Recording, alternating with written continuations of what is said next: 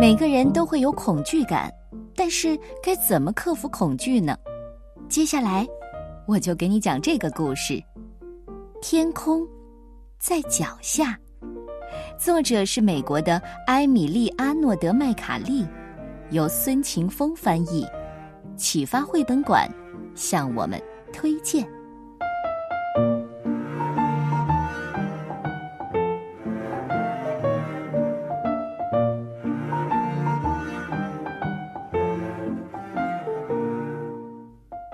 百多年前，巴黎有众多的戏院和音乐厅，吸引了从世界各地而来的艺人。在当时，最好的落脚处，要算是寡妇葛太太那间位于英格兰大街上的小旅店了。远从莫斯科、纽约各地来的演员、杂耍艺人和特技高手们，都喜欢来这里，享受葛太太的拿手菜和羽绒床。葛太太辛苦的工作，尽量让客人住得舒舒服服的。她的女儿米瑞，也是一样的勤快，切洋葱、削土豆、洗床单、拖地板，没有一件不是她拿手的。她还是一个很好的听众，最喜欢听流浪艺人们讲城里或者是旅途当中各种冒险故事。有一天傍晚。一位瘦高而且神色忧伤的陌生人来到旅店门前，他告诉葛太太，他叫贝利尼，曾经是一个走钢索的特技演员。哎，我需要一个房间好好的休息。哦，我有一个房间很适合你，贝利尼先生，在后院，很清静，呃，只不过是在一楼，看不到风景。啊，那很好。麻烦你把饭送过来，我想一个人吃。哦，好的。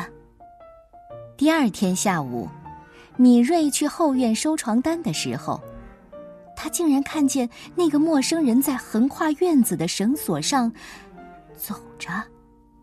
米瑞看呆了，他想，一个人所能做的事情当中，这一定是最神奇的了。他的两脚开始发痒，恨不能立刻跳上绳索，站在贝利尼的身边。米瑞鼓足了勇气，开口喊道：“贝利尼先生，我想跟你学习走钢索。”“那可不好，你一旦开始学了，脚就再也不愿意踩在地上了。”“可是，请你教教我吧，我的脚已经不愿意了。”可是贝利尼仍然摇摇头。米瑞每天都仔细的观察他，看他的脚如何轻巧的滑上绳索，稳稳的向前走。贝利尼两眼直视前方，从不朝下看，那神情，就像是在做梦。米瑞再也忍不住了，一看到贝利尼出了门，他就跳上绳索。要自己试着走一走，他站在绳索上，手臂晃动的像旋转的风车，一下子便摔到地上。贝利尼怎么走起来可以那么轻松呢？米瑞想，如果我继续努力，一定学得会。试到第十次的时候，米瑞终于能用一只脚。在绳子上保持了几秒钟的平衡。经过一整天的练习，他已经能踏出三步而不摇摆了。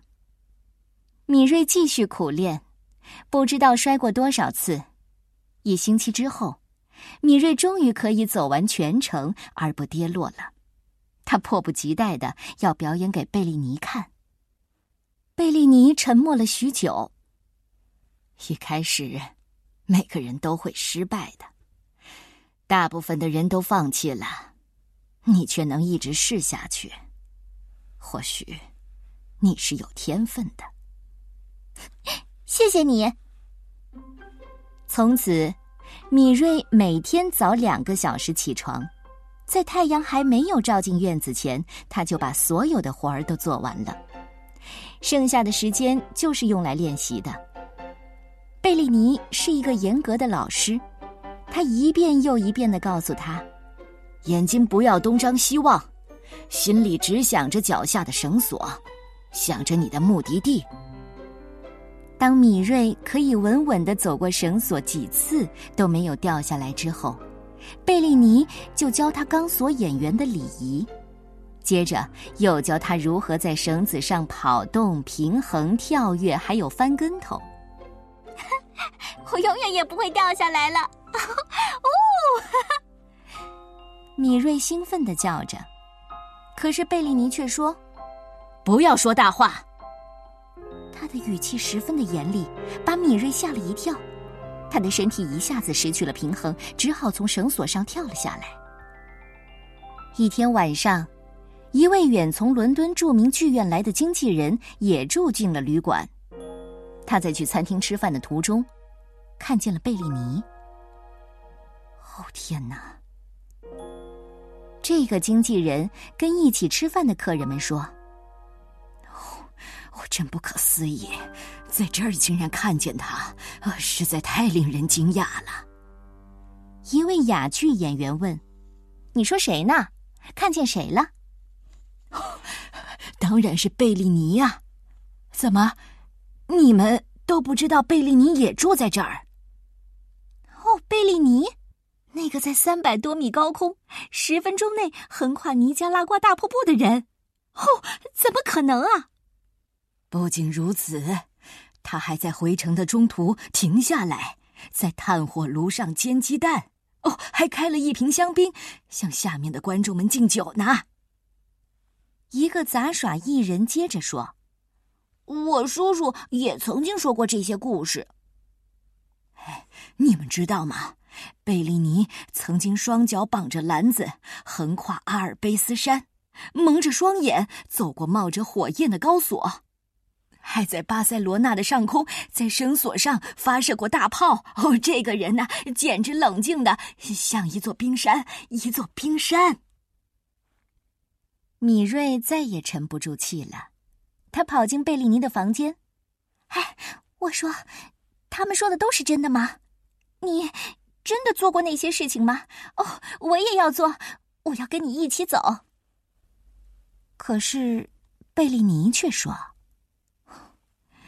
我不能带你走。”为什么？因为我害怕。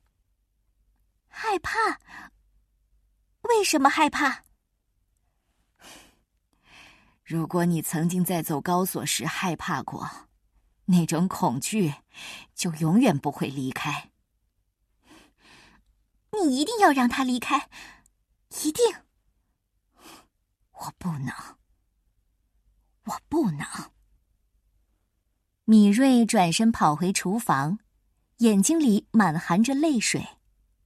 走高索曾经带给他那么多的快乐，而现在贝利尼的恐惧却在上面投下了阴影。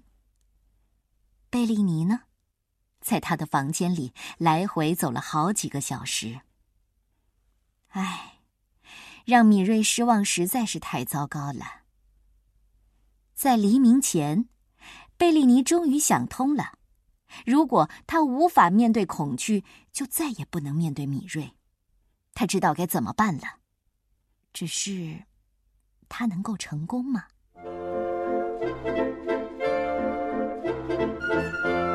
当天晚上，经纪人回到旅店，发现贝利尼正在等着他。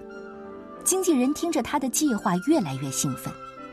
他向贝利尼保证：“ 你放心，我一定会做好准备的。”同时，经纪人又对自己说：“哦。”我可要好好的赚上一笔了！我是多么的幸运，正好在这个时候，呃，人在巴黎。贝利尼找来一条中间缠钢丝的绳索，又借来了一个绞盘，连夜将钢索布置好。第二天晚上，米瑞听见街上一阵闹哄哄的，他的妈妈葛太太说：“米瑞，你快去看看，也许能让你开开心呢。”广场早已经被人群挤得水泄不通了，人太多了，一开始，米瑞几乎看不见经纪人在空中打的亮光圈。经纪人在那喊着：“伟大的贝利尼回来了，回来了！”那会是真的吗？米瑞又兴奋又紧张，他的心砰砰砰的狂跳着。贝利尼踏上钢索，向观众敬礼。他向前迈出一步，却僵住不动了。群众疯狂的欢呼着，但是有什么不对劲儿？米瑞知道是怎么回事了。这时候，他跟贝利尼一样，僵在了那里。忽然间，米瑞转身，用力撞开身后的门，跑了进去，飞奔上楼梯，直冲到顶楼，再爬上屋顶。他向贝利尼伸出了双手，贝利尼也微笑着向他走来。